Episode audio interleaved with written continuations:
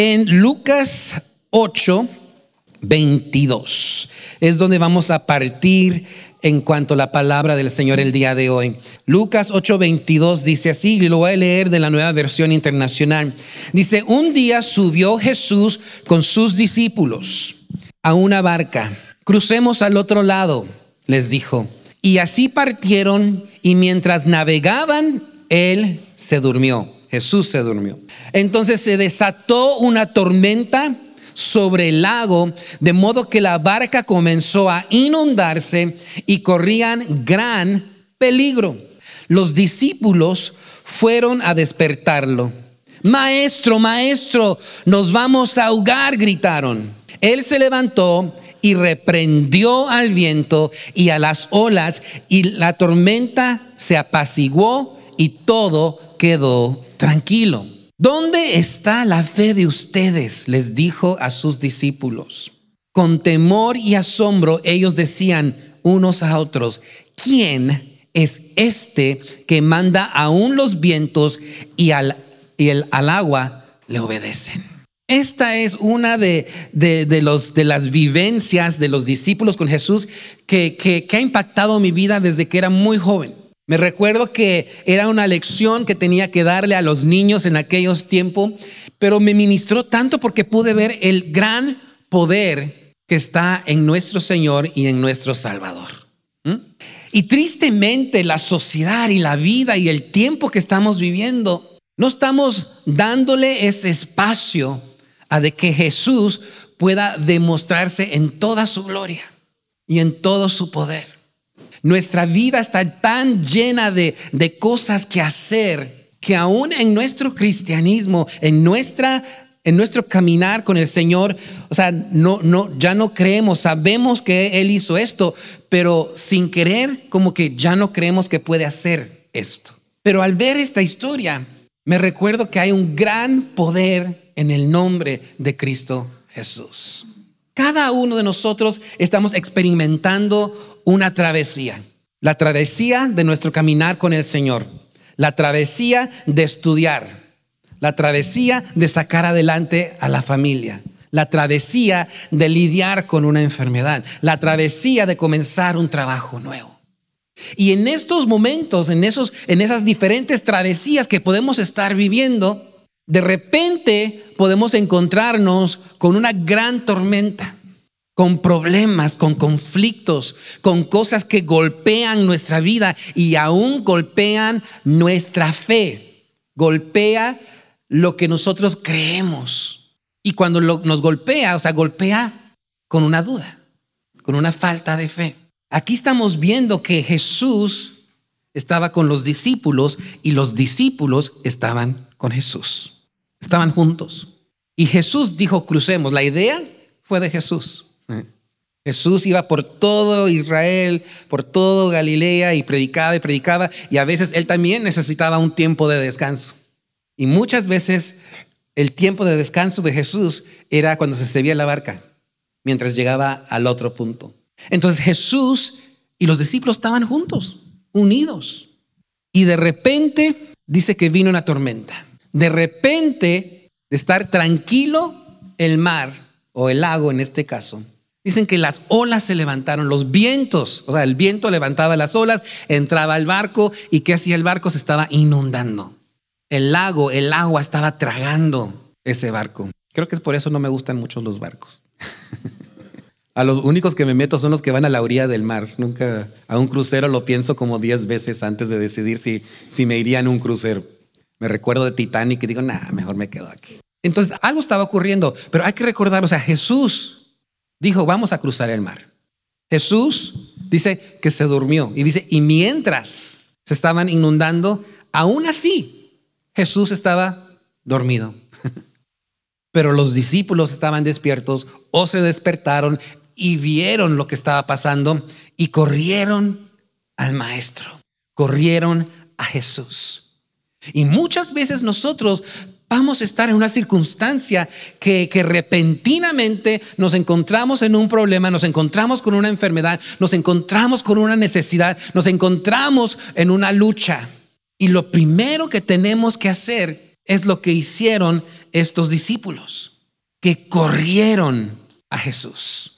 Corrieron a Jesús. Maestro, maestro, nos vamos a ahogar, gritaron. Y uno puede decir, bueno, o sea, se acercaron a Jesús, pero debieron de haber sido más, no sé, más, más llenos de fe, más llenos de, de, de, de creer en el Señor, no sé. Pero la realidad es que a veces pasamos por crisis.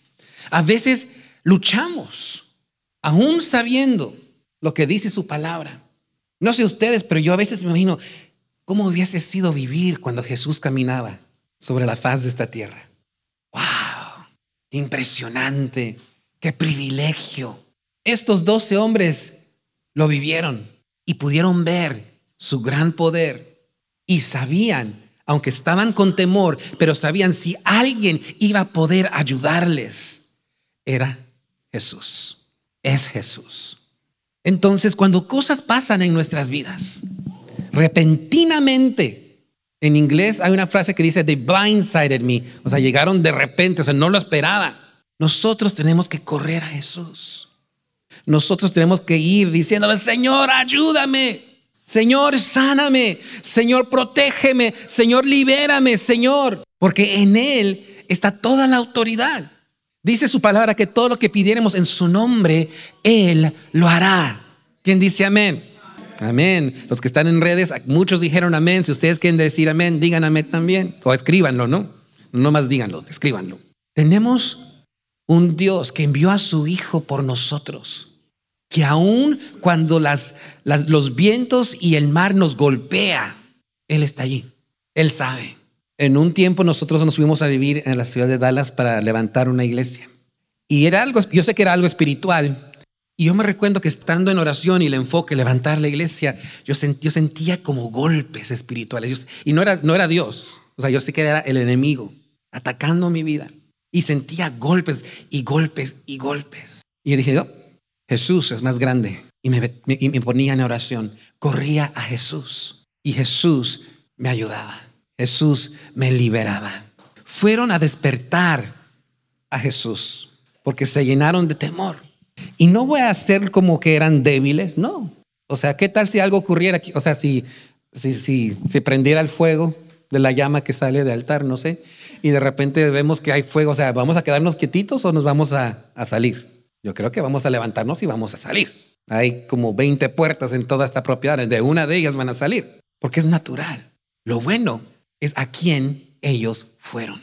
Fueron a Jesús. Fueron al que todo lo puede. Fueron al que le es posible todo. Y le dijeron, maestro, maestro, nos vamos a ahogar. Y ellos pudieron hacer esto porque habían aprendido. Jesús mismo les decía, venid a mí todos los que estáis trabajados y cargados y yo os haré descansar. A veces vemos qué débiles estos muchachos, qué débiles en la fe, qué débiles de carácter, pero a la misma vez están mostrándonos un gran ejemplo, que en medio de nuestra necesidad, yo no soy el Superman, yo no soy el que tiene toda la autoridad, es Jesús. Y fueron a él y le dijeron, mira lo que está pasando, mira Señor. Y dice la palabra, él se levantó, se levantó. No dice que se enojó porque lo despertaron, se levantó.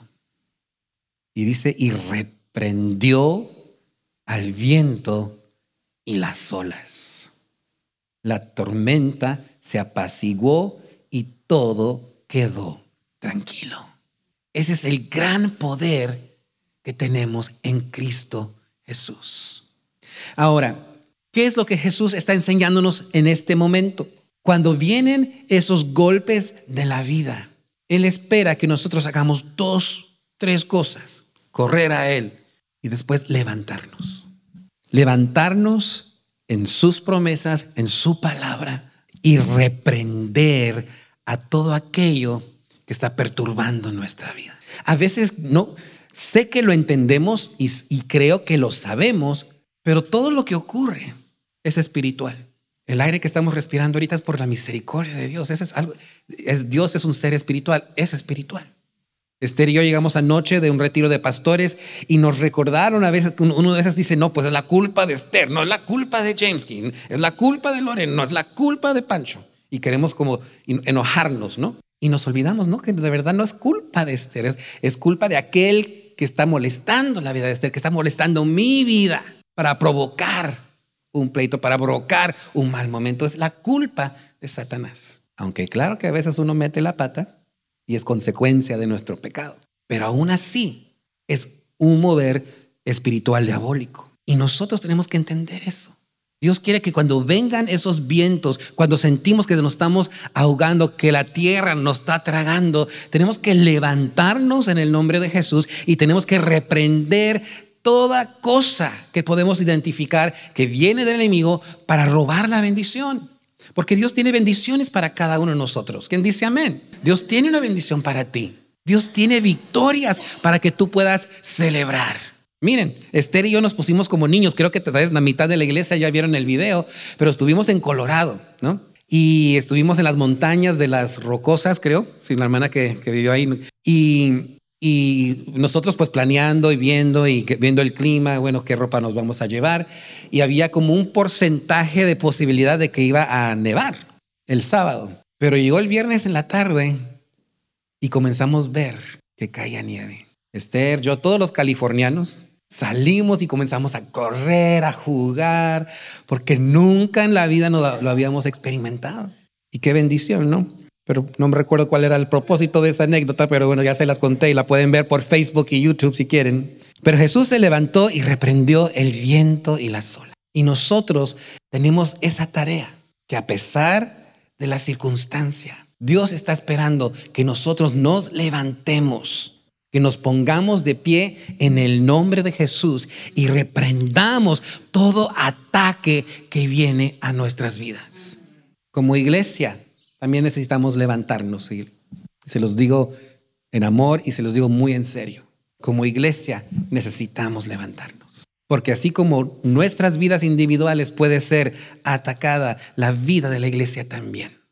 ¿Y a quién le va a tocar levantarse y reprender? Al que está a su lado, a los que están conectados. Levantarnos en la autoridad del Señor y reprender todo mal que quiere venir contra la iglesia. Vivimos en un tiempo que pensamos que cosas espirituales diabólicas no ocurren. No, no, eh, recuerdo, años atrás, era un, era, trabajaba en la, iglesia en Downey. Los pastores, que eran el pastor Daniel y la pastora Mónica, se habían ido para un tiempo de refrigerio a Argentina, conectar con su familia, y había un pastor, habían pastores más bien. Yo nomás era un muchacho de la iglesia que trabajaba en la oficina. Pero llegó una persona con un espíritu mal. Y pude percibirlo y, tratábamos con él y yo sabía que venía para perturbar. Y no estaba el pastor de la iglesia, ¿no? Y aunque Dios puede usar a cualquiera, pero no estaba el pastor de la iglesia. Y yo me puse a orar. Y dije, Dios, tráete al pastor. sé que está en Argentina, pero tráetelo. Sentía que era importante que él estuviera.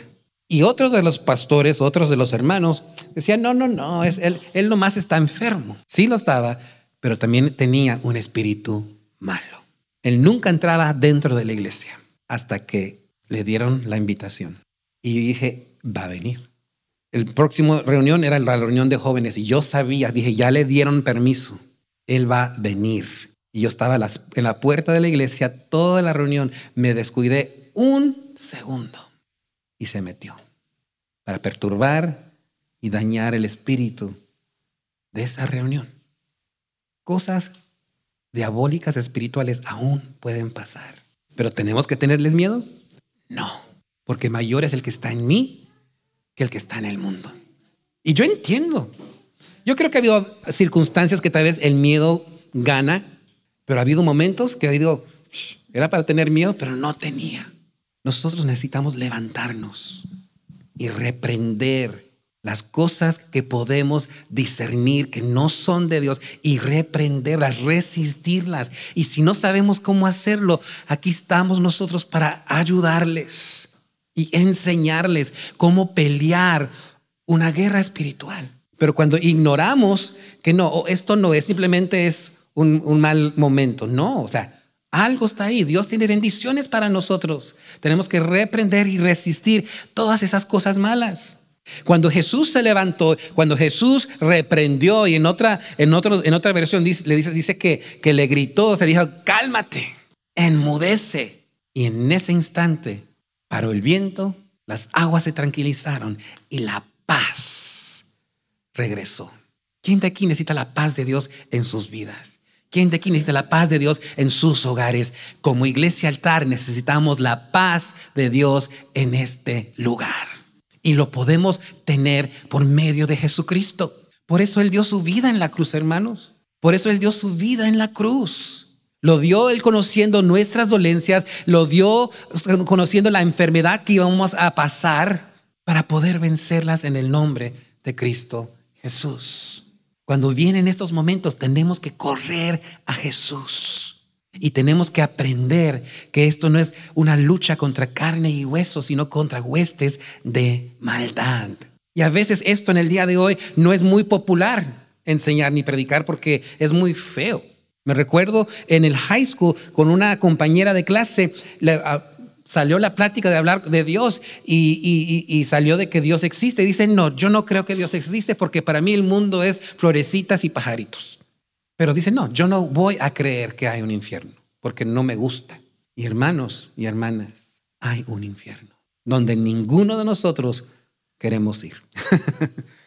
y ese infierno tiene un gobierno estratégico para robar y destruirnos. Entonces tenemos que tener ese discernimiento del Señor. Yo a veces por jugar digo, mis antenitas espirituales van detectando algo, ¿no? Necesitamos tener esa sensibilidad. Entonces cuando ocurren estas cosas, lo primero que tenemos que hacer es correr a Jesús, porque en Él está todo el poder. Él pudo callar el viento y el mar. ¿Cómo no va a poder obrar en mi vida?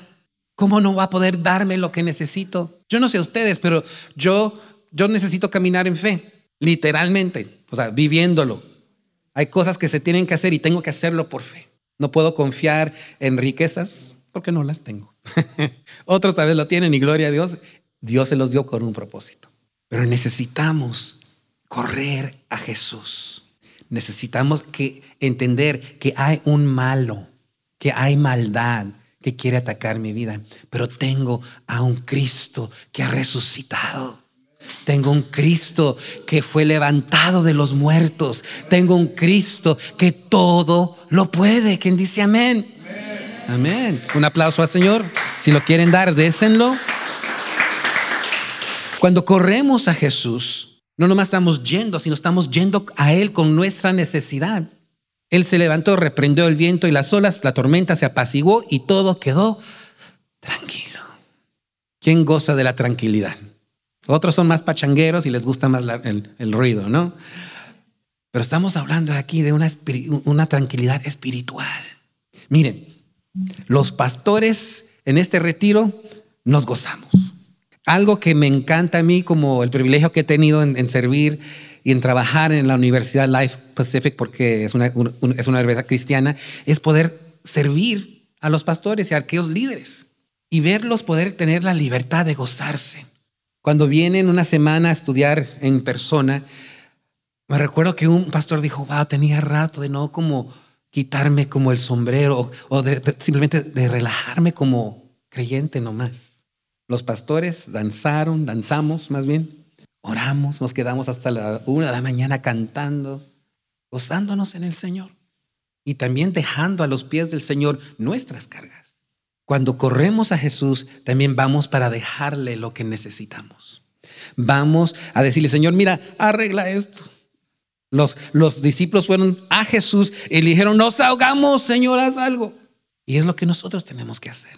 ¿Qué pasa cuando hacemos esto? Dios hace la obra, pero Dios siempre utiliza esos momentos para enseñarnos algo.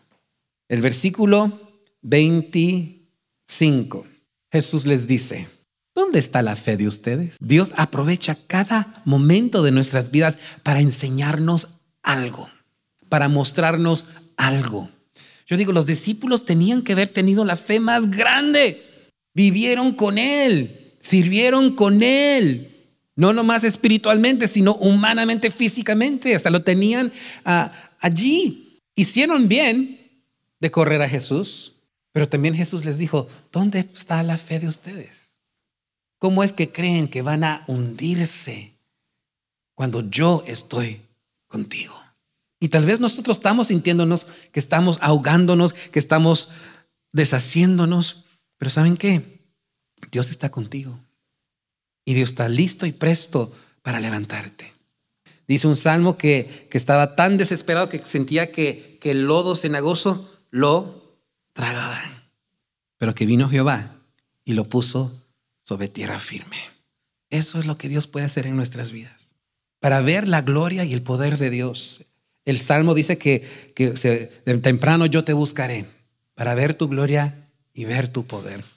Pero también requiere tener fe. ¿Dónde está nuestra fe? ¿Cómo está nuestra fe? ¿Le creemos de verdad a todo o nomás a medias o hasta cierto punto? ¿Dónde está la fe de ustedes? Les dijo a sus discípulos. Dios quiere utilizar esas vivencias para hablar con nosotros, para tratar con nuestras vidas. Pero para eso Él necesita un corazón dispuesto él necesita una persona que le va a dar el permiso para entrar. Porque aún siendo Dios, Él no se va a forzar, querrá llamarte la atención, se va a presentar delante de ti, pero al final tú tienes esa decisión. Le abres todo el corazón, le abres parte, ahí va a entrar. Y en la parte que no lo dejas, Él va a estar ahí. También esa parte lo quiero. Pero si no se lo damos nosotros, ahí va a estar para ver la grandeza del Señor en nuestras vidas, para ver la restauración en nuestra casa, para ver la sanidad en nuestra familia, para ver la sanidad de esta iglesia y este terreno y esta comunidad, específicamente esta esquina, necesitamos tener fe en un Jesús que puede calmar los vientos y las olas. Dios puede ser la obra. Dios tiene todo el poder para hacerlo. Dios no vino, Jesús no vino para quitarnos bendiciones. Él vino para darla. Él vino para darte salvación de tu alma y salvarte de las circunstancias de la vida que vienen repentinamente como estos doce discípulos con Jesús, que de repente se soltó estos vientos. Él quiere moverse en medio nuestro. Él quiere moverse en tu vida. Hay personas que dicen, qué fácil animar. qué fácil animar. Y bueno, la palabra de Dios dice que alentados unos a otros. Pero sí, puede ser una prueba, pero esa prueba puede ser vencida. Esa prueba trae su salida. Y por eso podemos alentarnos porque aunque tú y yo no sabemos cómo Dios lo hará, pero de que lo puede hacer, lo puede hacer. Entonces, acerquémonos más al Señor. Corremos a Jesús con fe de que Él lo puede todo en nuestras vidas. Que Él puede obrar en sus vidas. Y también que Él puede obrar en nuestra iglesia, altar. Amén. Vamos a orar. Gracias por escuchar el podcast de Altar. Nos gustaría saber cómo este mensaje ha sido de edificación para ti, escuchar tu historia y saber cómo servirte mejor en el futuro. Escríbenos a pastordaniel.altar.org 325 South Azusa Avenue en Azusa, California 91702